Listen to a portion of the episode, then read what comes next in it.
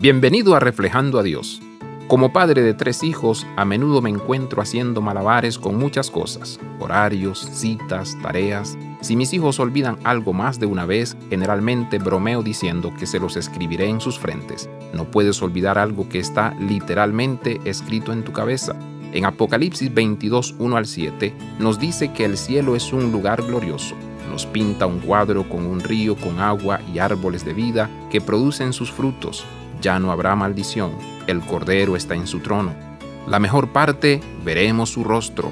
Cuando nuestros seres queridos están ausentes, no podemos esperar para ver sus caras. Los reconocemos cuando al fin podemos verlos. Finalmente podremos ver a Cristo cara a cara.